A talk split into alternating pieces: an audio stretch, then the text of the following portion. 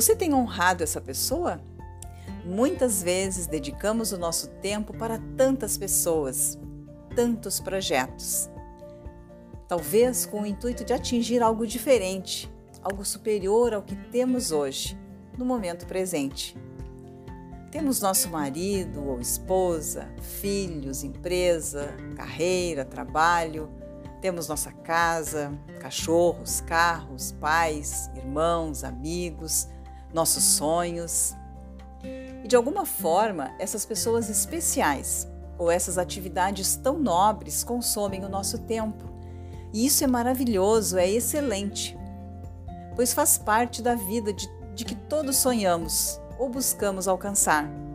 Atingir as nossas metas e conquistar níveis de sucesso é super importante. Poder estender a mão a um amigo que está passando um momento difícil, visitar um parente que está enfrentando um problema de saúde. Vivemos em sociedade e são muitas as exigências e responsabilidades. Trabalhar com afinco e dignidade são a essência do ser humano e isso nos dignifica. Esse é o jogo da vida e está tudo certo com isso. É maravilhoso. Mas muitas vezes nessa jornada esquecemos de uma pessoa muito especial, que é fundamental.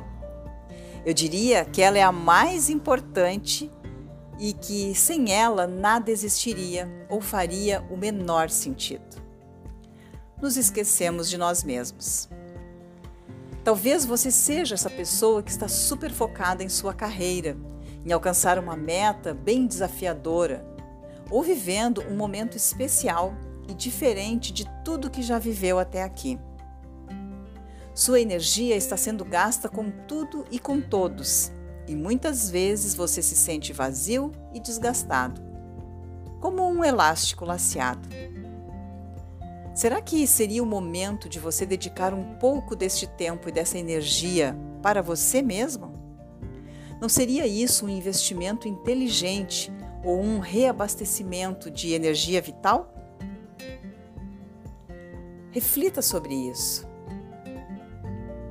Isso não significa fraqueza, mas zelo pelo que ou por quem faz a roda rodar.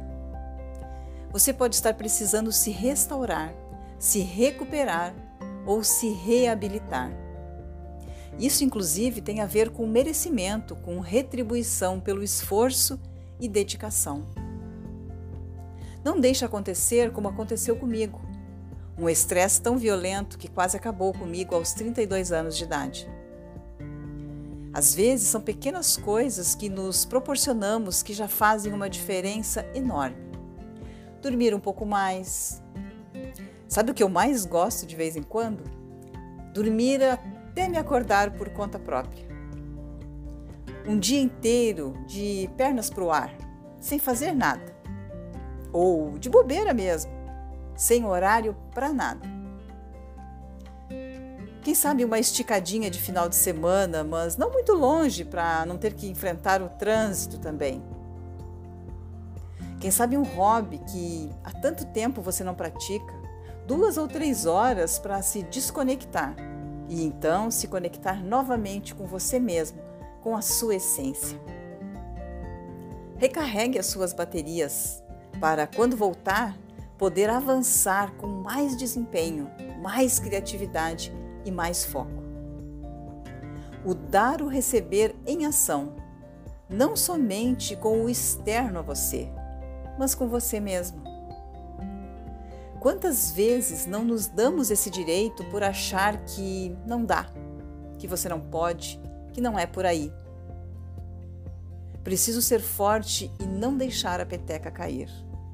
E as coisas não são assim.